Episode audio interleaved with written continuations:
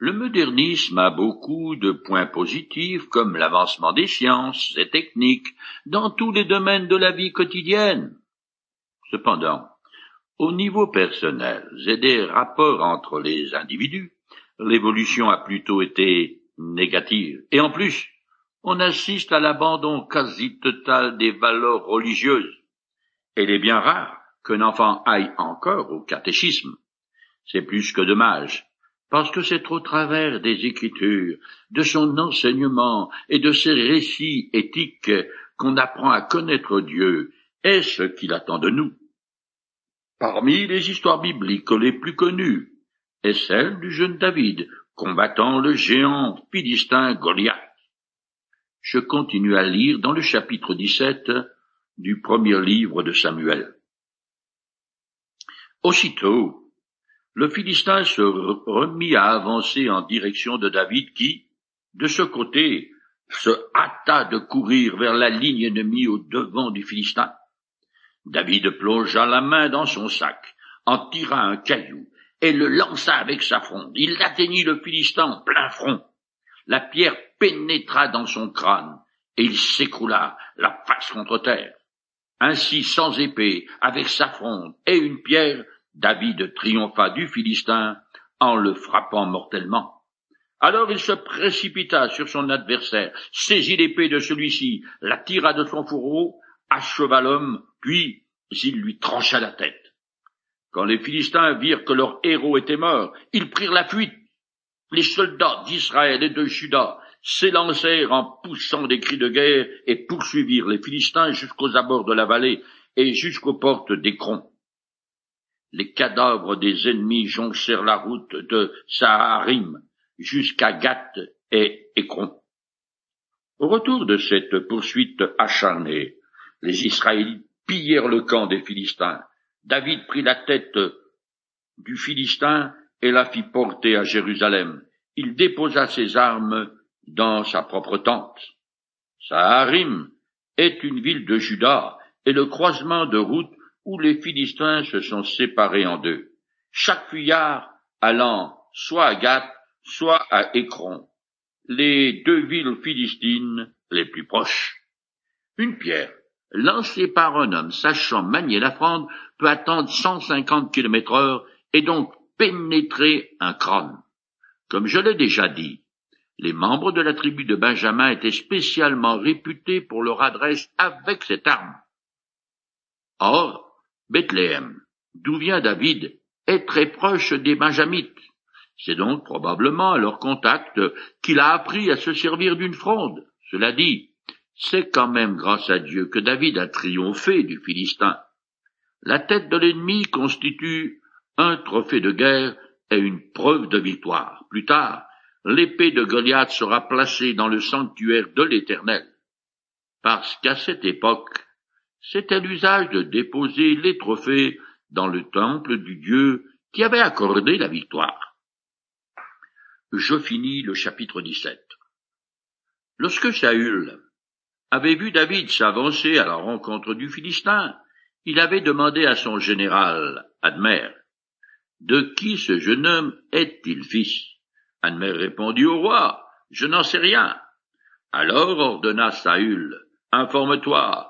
Quand David fut de retour au camp après avoir tué le Philistin, Admer le prit et le conduisit devant Saül. Quand Saül lui demanda, De qui es-tu fils? David lui répondit, Je suis le fils de ton serviteur Isaü de Bethléem. Saül avait écouté la musique du jeune David, et s'était servi de lui pour porter ses armes, sans attacher d'importance ni à sa personne ni à sa famille. Mais après ce coup d'éclat, le roi est stupéfait par la bravoure et la foi de ce jeune homme. Alors, comment plus, il a promis sa fille en mariage au vainqueur du champion des Philistins, il veut savoir exactement qui est ce David, et si son futur gendre est issu d'une bonne famille. Tout au long de cette présentation de David, le narrateur établit un contraste entre le roi à venir et le roi déchu. Ce récit, comme les précédents, s'attache à montrer les destinées opposées de ces deux hommes. l'Esprit de Dieu s'est retiré de Saül, qui est désormais tourmenté par un démon. Il a élu domicile sur David. Il en résulte que le roi déchu n'a plus la capacité de conduire son peuple à la victoire. David, par contre, a procuré une grande délivrance à Israël et devient son nouveau champion. Il y a quelque temps déjà, David jouait de la lyre pour le roi afin de le calmer quand il était agité par un mauvais esprit. Mais il n'était alors qu'un petit serviteur sans identité. À partir de maintenant, David va faire partie des proches du roi, et cela jusqu'au moment où il devra s'enfuir afin de sauver sa vie menacée par Saül. Nous arrivons au chapitre 18, dans lequel il est question de la grande amitié qui lie David à Jonathan, le fils aîné du roi Saül. La vie n'est pas toujours bien drôle, et chacun d'entre nous a besoin, à un moment ou à un autre, de trouver une épaule solide et fidèle sur laquelle s'épancher.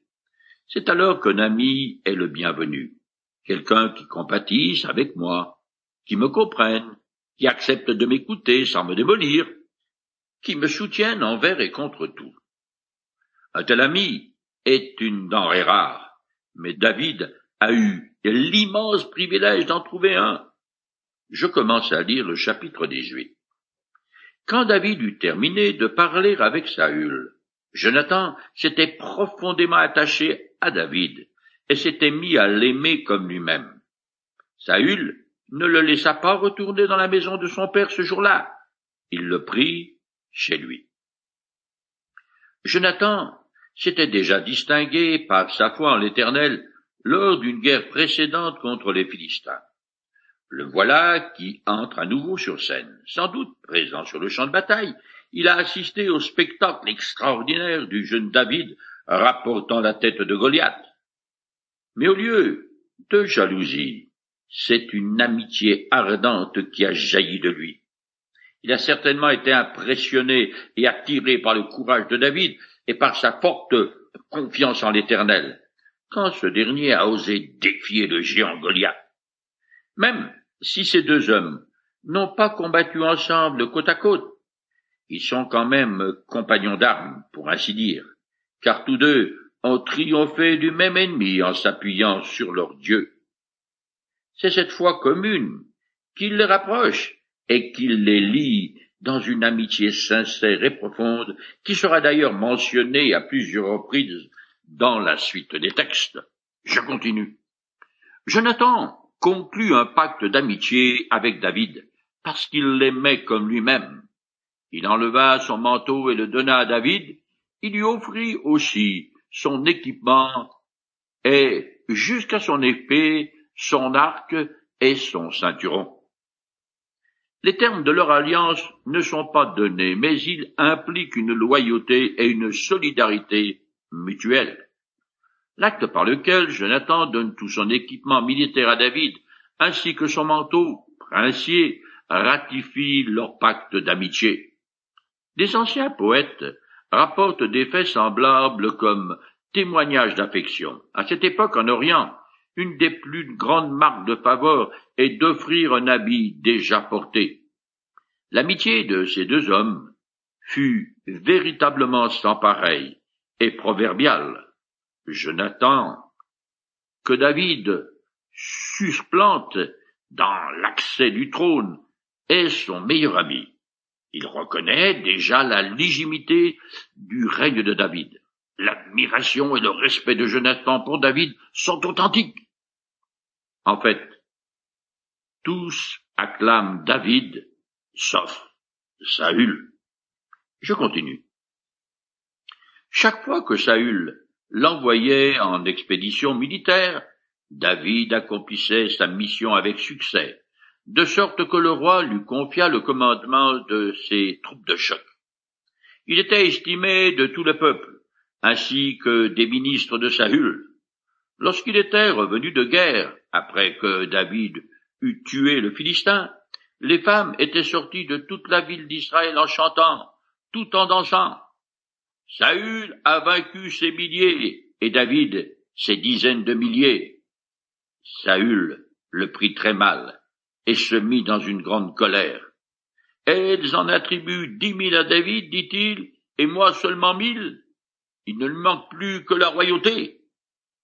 David a un corps de troupes sous ses ordres et s'acquitte parfaitement des expéditions qui lui sont confiées.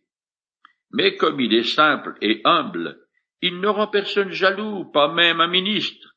Par contre, le soupçonneux Saül bouillonne.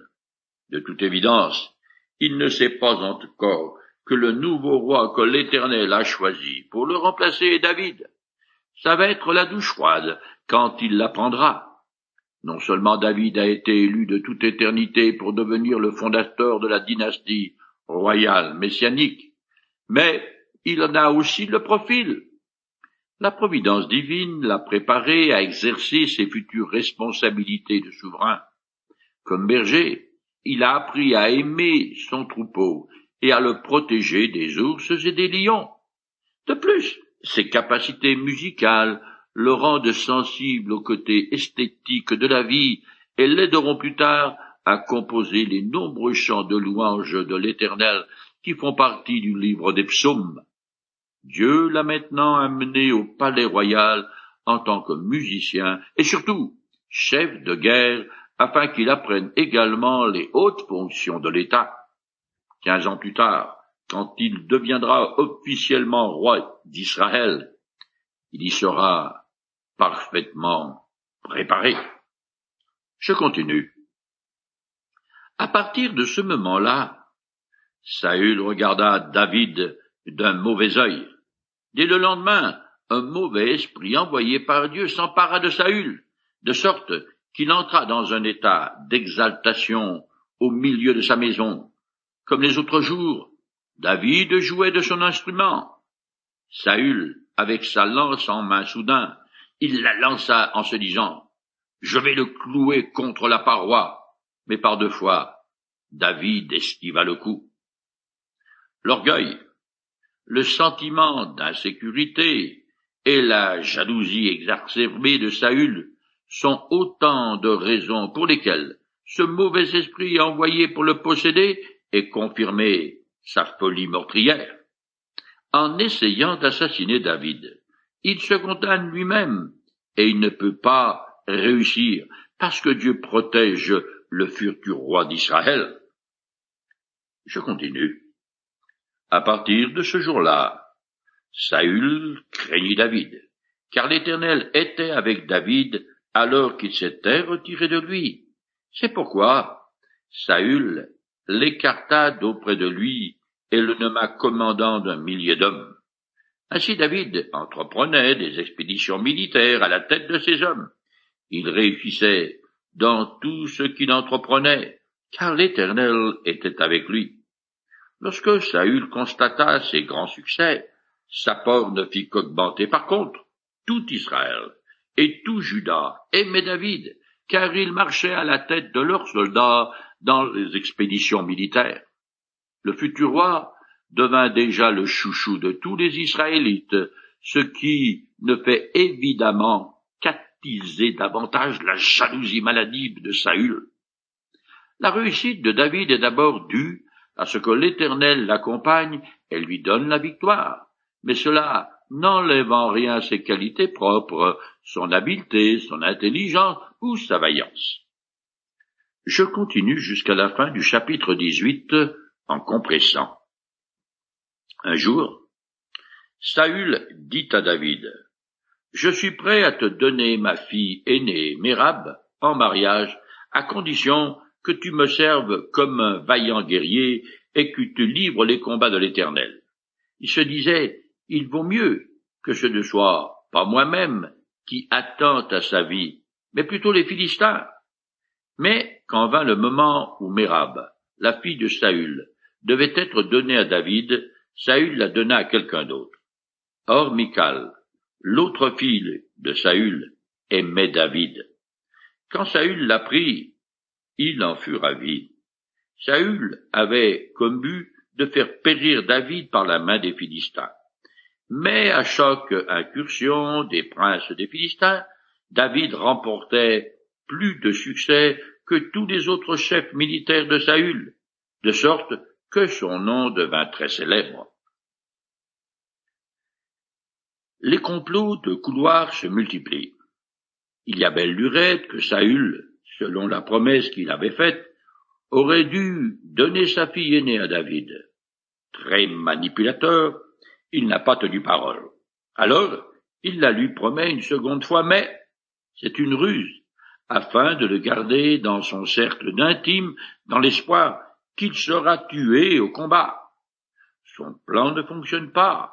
Saül donne sa fille aînée à quelqu'un d'autre. Entre alors en scène la fille cadette qui est amoureuse de David. Cela fait l'affaire de Saül, parce qu'il a ainsi une autre occasion de faire tuer David dans une campagne militaire. Ça ne marche pas non plus, et ça ne marchera jamais, parce que l'Éternel est avec David. Ce chapitre relate le tournant irréversible que prend la relation entre les deux hommes. Devant la réussite et le succès de David, Saül éprouve de la jalousie et de la crainte. Ces sentiments ouvrent toute grande la porte à un mauvais esprit qui vient le tourmenter. La haine de Saül, qui cherche à assassiner David, contraste fortement avec l'affection que lui porte tout le peuple. Nous arrivons au chapitre 19 dans lequel Saül n'a qu'une idée en tête. Tuer David. Bien qu'il se repente brièvement et à plusieurs reprises de ses intentions meurtrières, David restera en danger de mort. Humainement parlant bien sûr, jusqu'à ce que le roi déchu meure au combat. Pendant tout son temps d'exil, qui va durer une dizaine d'années, le futur roi, tel une bête sauvage, est inlassablement traqué.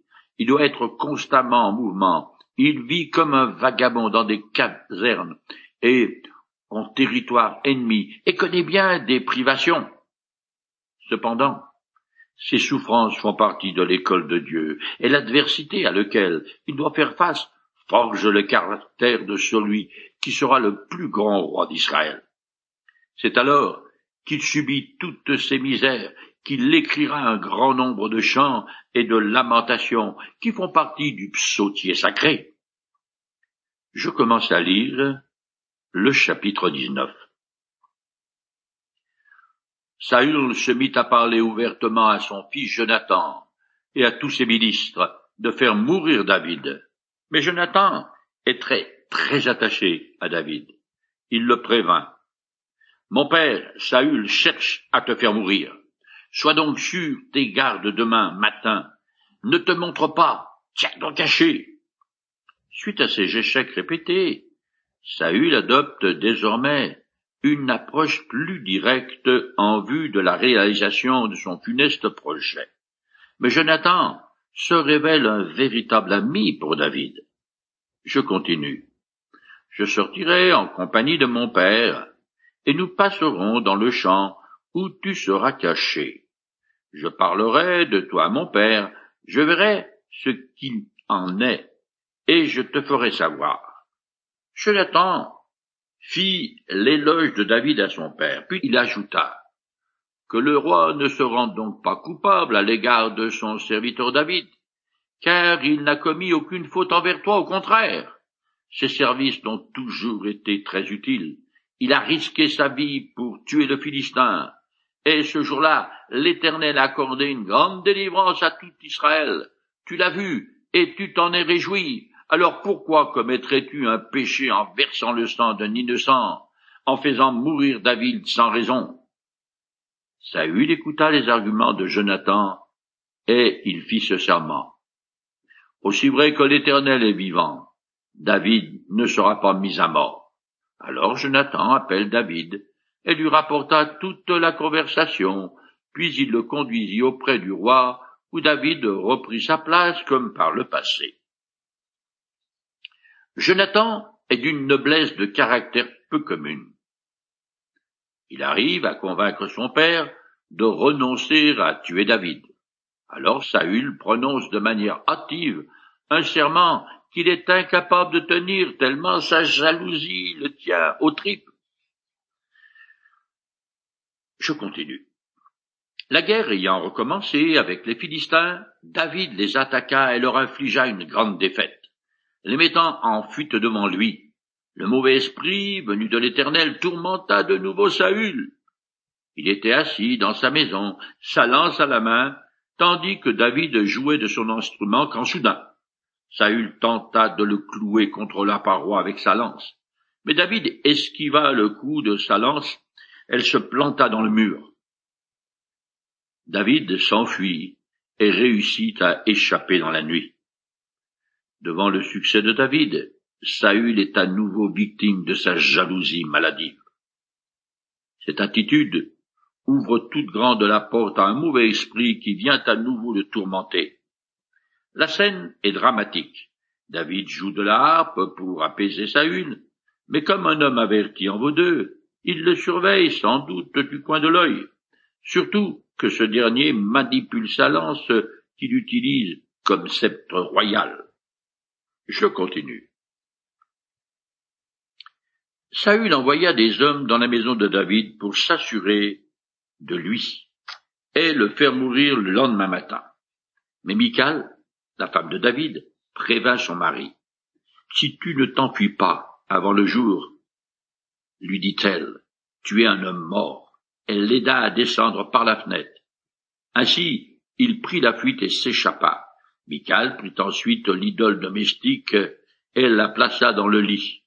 Elle mit un coussin en poil de chèvre à l'endroit de la tête et recouvrit le tout d'un manteau. Michal prend le parti de son mari. Elle sort son idole domestique du placard et lui trouve une autre utilisation que la divination. Deux des enfants de Saül ont contribué à sauver l'homme qui doit supplanter le père et devenir roi à sa place. Cela dit, il est déconcertant de s'apercevoir que la fille du roi, la femme de David, possède une de ces statuettes. De forme humaine, elle représente une divinité païenne. On découvre donc qu'à l'insu de son mari, Michal s'adonne à l'idolâtrie, ce qui est non seulement interdit par la loi de Moïse, mais encore punissable de peine de mort. Malheureusement, toutes les formes de cultisme étaient bien ancrées chez les Israélites. Ainsi, Rachel, la femme préférée de Jacob, qui est le père de la nation d'Israël, avait elle aussi des idoles domestiques qu'elle cachait de la vue de son mari. Censée assurer la prospérité du foyer, elle jouait le même rôle qu'une amulette, cet objet auquel on attribue un pouvoir magique et qui est encore très populaire partout dans le monde. Nous, en France, on est cartésiens, et on n'y croit pas à ces choses-là. Par contre, on touche du bois, ou on se croise les doigts. Je parie que vous connaissez quelqu'un qui, en guise de porte-clés, utilise une effigie de Saint-Christophe parce qu'il est censé protéger les conducteurs automobiles. L'incrédulité des Français les rend crédules, ce qui est tout à fait irrationnel. Mais dans la réalité quotidienne, l'incrédulité et la superstition vont presque toujours de pair.